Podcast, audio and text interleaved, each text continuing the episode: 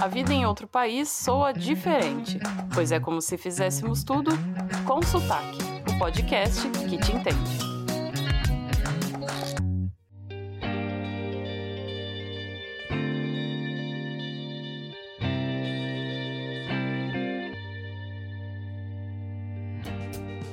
Nossos valores de vida são baseados no universo em que crescemos. A primeira delas, muitas vezes, é familiar. Carregamos conosco por um longo tempo que aprendemos dentro de casa. Depois, esses valores vão mudando um pouco, se adaptando dependendo de onde estamos, com quem convivemos e nosso ambiente de trabalho. Claro que tudo isso irá sofrer forte abalo quando morando em outro país. Por isso, a Liliane Oliveira está aqui para conversarmos sobre como ponderar os valores conquistados ao longo da vida e a construção de novos quando estamos longe de tudo que é familiar. Ela é pesquisadora, morou nos Estados Unidos por três anos e voltou ao Brasil recentemente. Liliane, obrigada por, aceitar o convite para participar aqui com a gente dessa conversa. Imagina, eu que agradeço o convite, estou super contente de estar aqui com vocês. Liliane, antes de falarmos das suas experiências no exterior, de onde vem o teu sotaque? Bom, eu sou uma paulistana e paulistana não tem sotaque. Nós paulistanos não temos sotaque. Não, olha, eu, como, como a, última, a única fora de São Paulo, que eu sou gaúcha, vou dizer, vocês têm sotaque sim. É engraçado porque às vezes o pessoal de São Paulo acha que não, né? E a gente, a gente sempre tende a achar que não, até a primeira pessoa que a gente encontra a falar diferente da gente aí que, que vai descobrindo esse novo universo. Todo mundo tem sotaque, eu imagino, né? Sim, sim, eu tô brincando um pouco, mas é uma coisa que nós achamos que não temos, né? sotaque é uma coisa tão legal, né? É, assim, o Brasil é tão, é tão grande, é tão diverso. Eu adoro sotaques. A Márcia disse que é do Sul, acho muito legal. Adoro sotaque nordestino, adoro sotaque mineiro. Eu acho que a gente tem que valorizar mesmo isso, e isso vai existir em tudo que é lugar, né? É mesmo nos Estados Unidos, o país também é gigante e os sotaques também mudam. Exatamente. E eu acho que é isso que dá a riqueza da, da língua, do país, da diversidade. Isso é muito legal. Vamos lá, vamos só começar um pouquinho sabendo da Liliane. É, você morou aqui nos Estados Unidos, como que aconteceu sua vinda para cá? Tá, eu fui para os Estados Unidos em 2017. É, eu me lembro bem que eu cheguei no mês de março, tinha pulado o carnaval nos bloquinhos de rua em São Paulo, 35 graus. O dia que eu cheguei aí estava menos 10. Nossa. Foi um choque de temperatura. É, e eu me mudei para os Estados Unidos por conta do trabalho do meu marido. Ele foi para trabalhar num projeto. Inicialmente, nós fomos para ficar três meses e acabamos ficando três anos. Então, esse foi o motivo eu ter me mudado e morado aí durante esse tempo. Foi uma experiência muito legal. Eu fui muito feliz nesse período que eu morei aí. E eu vou dizer para vocês, se eu pudesse, eu não teria voltado, não, viu? Olha. imagino. É, tem algum aspecto que você valorizava bastante aqui e que te fazia ter esse desejo de ficar? São algumas coisas, né? Na verdade, eu sou uma pessoa que sempre quis é, morar fora do Brasil. Se você me perguntasse há um tempo atrás que lugar seria esse, eu não saberia te responder. Aconteceu de ser os Estados Unidos. Eu já tinha ido três anos antes, eu tinha ido pela primeira vez. É, aí, como turista mesmo, tirei férias e fui para alguns lugares. Mas eu nunca tinha pensado que poderia ser o lugar que um dia eu iria morar. É, aconteceu, e uma das coisas que eu acho que talvez a maioria dos brasileiros responda, e, e que eu acho que é um fato, é, é você conseguir se sentir mais segura, né? É, eu andava com o celular na mão enquanto eu morava aí. E quando eu me voltava é, para o Brasil, porque uma vez por ano a gente vinha, né? Ele tirava férias A gente aproveitava para fugir um pouco do inverno, normalmente era em dezembro, e passar as festas com nossas famílias. E assim, é, era, era um choque, porque é claro que a gente sabia como as coisas aconteciam. Eu morei 36 anos antes de me mudar mas você já precisava se ligar de que não dava para ficar na porta do prédio esperando o Uber com o celular na mão. Não, você não descansa, né? Você está toda hora prestando atenção quem está passando, se alguém está vindo, na hora de chegar em casa já é um, um medo, se vai ser assaltado, se não vai. É bem complicado essa situação no Brasil. Exatamente. E depois que você sai e que você tem essa sensação de que é conforto, a gente relaxa. A verdade é que a gente relaxa. E mesmo que voltando em situações pontuais, como eu vinha, era, é, era muito louco, porque você falava assim, gente, é, são situações realmente que a gente não tem que se acostumar, né? É viver com esse medo, viver com essa sensação de assim, segurança é, é, é matadora. Mas então, vamos lá para o nosso tema. A ideia aqui seria que quando a gente começa, né, tá lá tentando resolver se a gente quer mesmo mudar ou não de país, essa questão de escolher e os valores vem bem à tona. E é como se um valor, por exemplo, então família versus carreira, sempre é um em detrimento do outro, parece, né? Que, que, não, que não vai dar para ter tudo. Uhum. Então, é isso que a gente quer descobrir aqui, conversar e compartilhar experiências. Então, assim, vamos começar com carreira. Você tinha uma carreira lá, né? Foi complicado inicialmente, porque quando a gente muda, a gente é, não é tão fácil, talvez, quanto muitas pessoas possam imaginar, porque é aquilo. Você não sabe, por exemplo, onde fica o ponto do ônibus, você não sabe é, onde fica o supermercado. Você tem muita coisa para assimilar e aprender do seu dia a dia, e isso demanda tempo. É, você precisa se adaptar a uma série de coisas, como eu contei para vocês. É, foi o meu primeiro, eu cheguei no auge do inverno, é, aí, então você precisa sair para comprar roupa, porque a roupa que a gente tem no Brasil não chega, não chega nem perto. Eu me lembro que, acho que uns 15 dias depois que nós chegamos, teve uma blizzard. É, aqui explicando para quem não sabe o que é uma blizzard, que eu também não sabia, era uma tempestade de neve. Então não era só a neve caindo X horas por dia, não, eram, foram não, dois dias inteiros, era uma né? tempestade. Hum. Então você precisa começar a lidar com todas essas coisas além do trabalho, né? Então é, teve esse lado de que na minha cabeça estava muito resolvido de que ah, eu já estou resolvida, eu vou trabalhar freelancer, eu vou aproveitar esse, essa, essa oportunidade aqui. Mas o fato de estar distante, é, então, é, acabou me travando no aspecto de que ah, eu não vou ter tanto trabalho quanto eu gostaria né? E aí o que, que eu fiz? Eu fui fazer trabalho voluntário, aí não deixa de ser hum, trabalho. Legal, não, não. Eu mantinha os meus contatos aqui no Brasil para trabalhar com pesquisa. Foram anos bem difíceis, é, no sentido de que eu achei que eu pudesse fazer mais trabalhos é, daí para cá. Eu tive um volume muito menor do que eu imaginava mas aí fui aproveitando esse tempo para fazer o voluntariado presencial aí. Eu era voluntária na plataforma Brasileiras pelo Mundo. E aí tinha os frilas. Mesmo que não tivesse na frequência que eu gostaria, eu tinha os frilas.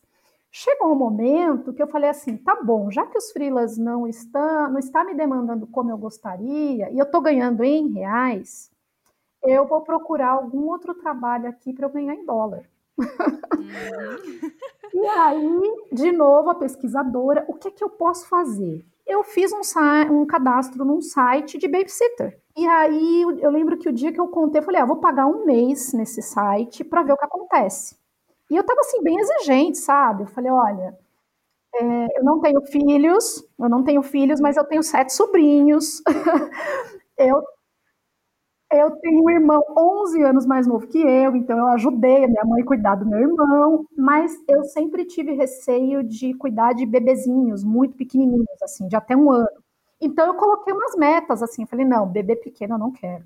Não quero, Deus me é livre, é tem, tem, é difícil, tem a questão da cultura, será que a gente vai se entender?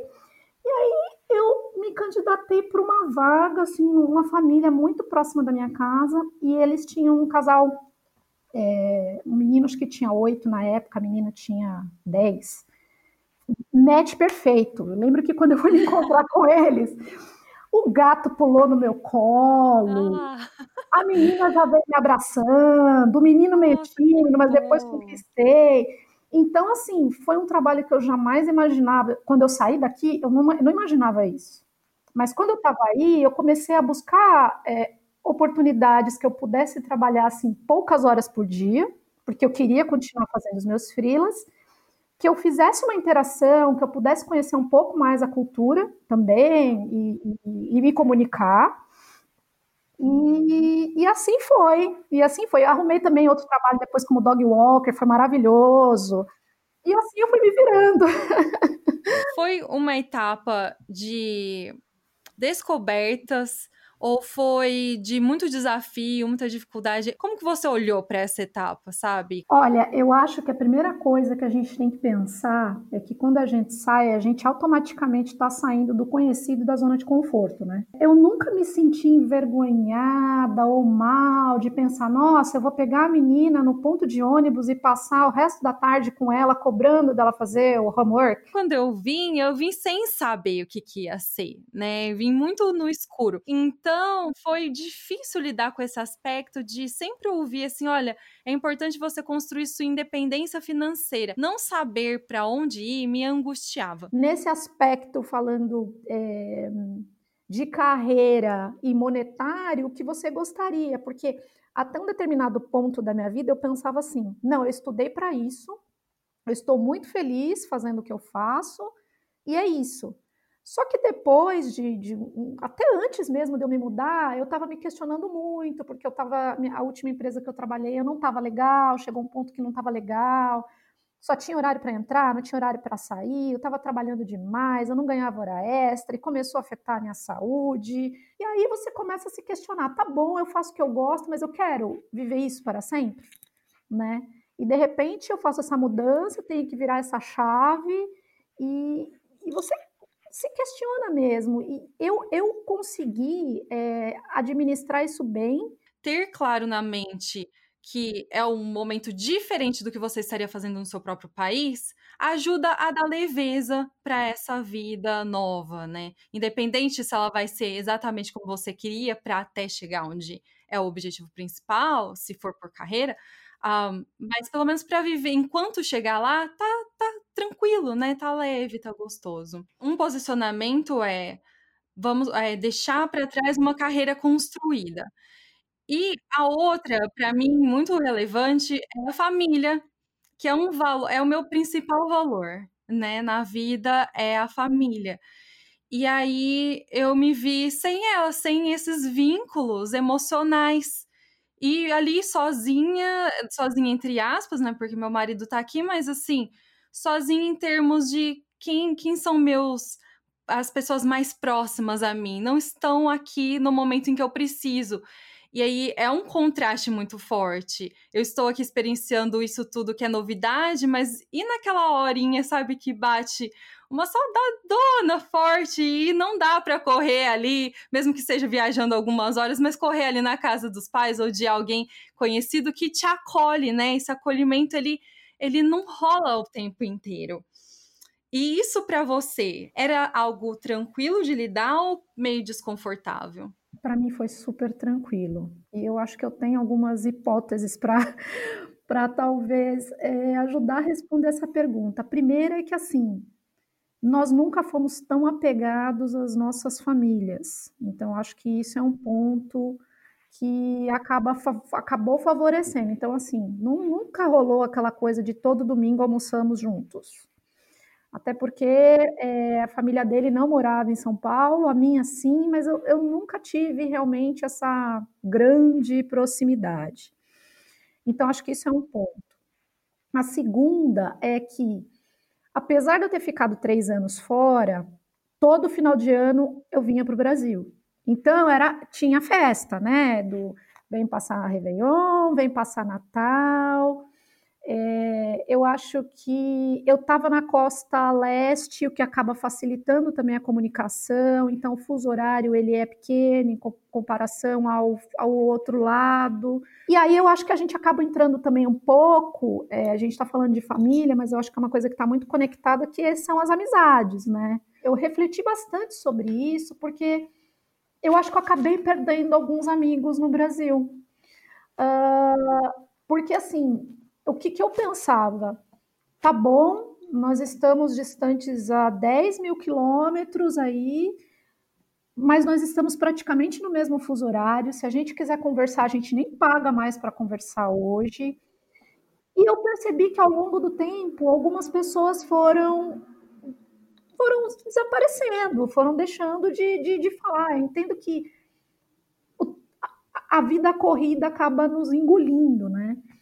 Mas tem uma coisa interessante que, ok, de repente era para acontecer mesmo. Ah, mas quando era prestes de voltar, sempre hum. tinha um hum. pedidinho. Ah. Então, assim, é, eu, eu acho que tem os dois lados da moeda. Eu, eu acho que eu também perdi um pouco dos meus amigos aqui. É, foi difícil fazer amigos aí. Em compensação, outros tantos se fortaleceram e eu conheci outras pessoas maravilhosas também pelo caminho.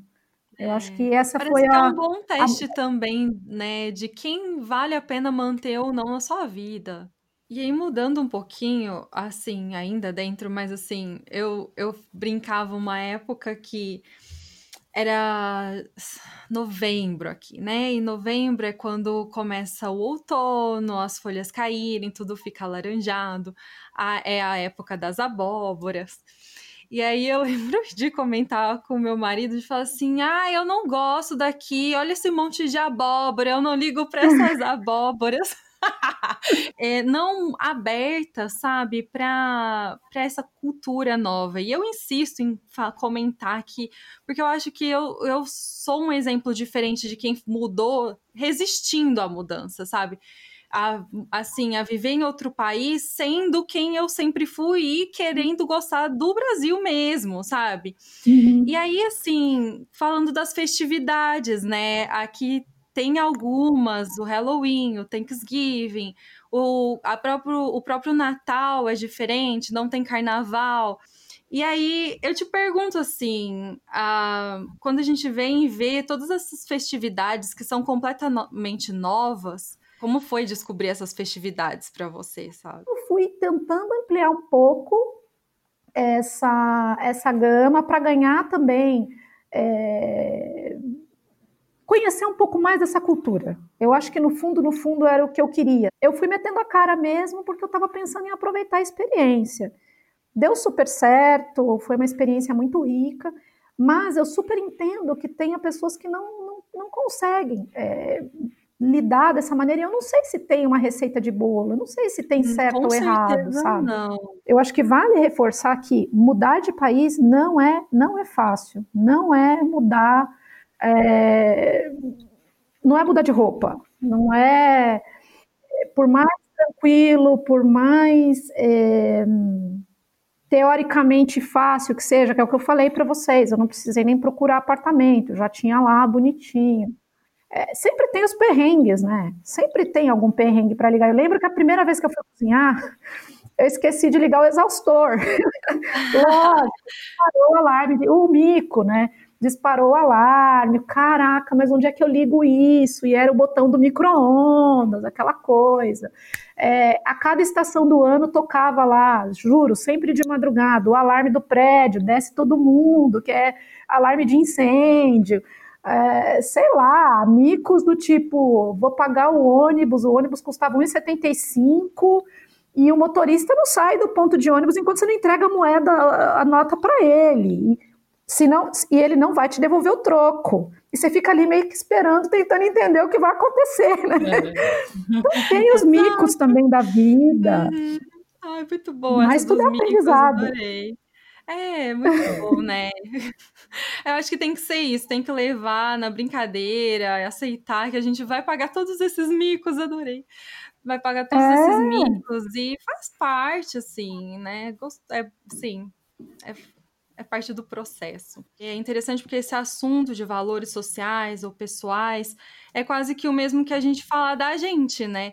Ou é, não quase, uhum. ou é uhum. mesmo falar da gente, porque está relacionado com o, que, com o que buscamos ser como pessoa e até mesmo pertencimento. E assim a gente vai tendo a compreensão do tema e mais viver fora nos faz pegar uma lupa para examinar, né, tudo que a gente admira ou repele nos nossos próprios comportamentos. E, e, eu acho que é por isso que vem esse conflito tão grande. Ou uma admiração, no seu caso, eu acho que você ficou mais surpreso da sua capacidade de adaptação do que do que você não gostava, né? E aí, assim, chegando no final do programa, a gente tem uma pergunta que é mais sobre você mesmo, assim, coisas nossas relacionadas à sua personalidade um estilo, uma mensagem, né, a sua marca, não sei, algo que você goste de falar sobre você.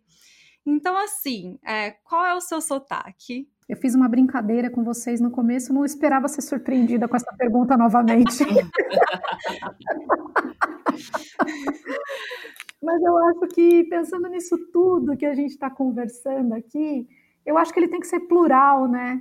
Eu acho que eu diria que ele é plural, porque é isso, eu, brinque, eu comecei falando que eu não tenho, mas eu tenho sim, e aí a gente vai para um outro país e tem que aprender a se comunicar, com ou sem sotaque, é, tem que aprender a abrir, abrir o ouvido e, e talvez é, ouvir um inglês que não é aquele que a gente ouvia na televisão ou, ou aprendeu na escola, é, e eu acho que uma coisa está muito ligada à outra, né?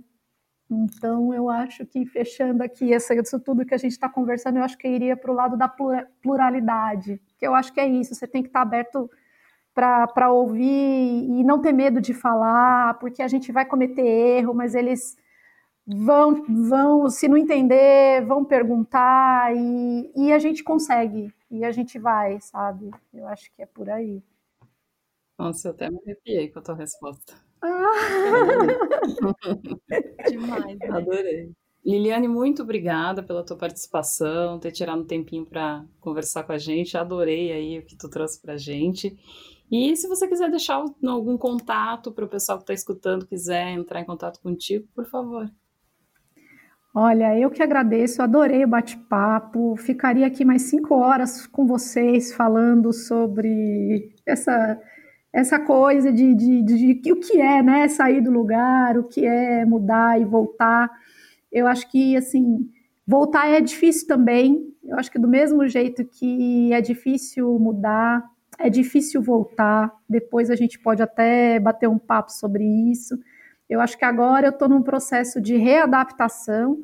Ah, tá bom, voltei para o meu país, estou ouvindo a minha língua, tô, é, tô mais próximo das pessoas, mas a gente volta diferente, a gente, né, é, é, é, muito complicado também você passar por esse processo. E eu deixo meu e-mail para vocês, vou soletrar aqui, porque é uma sopa de letrinhas, é L-O-S laranja ovo sapo L-I-B-R arroba gmail.com é loslibr gmail.com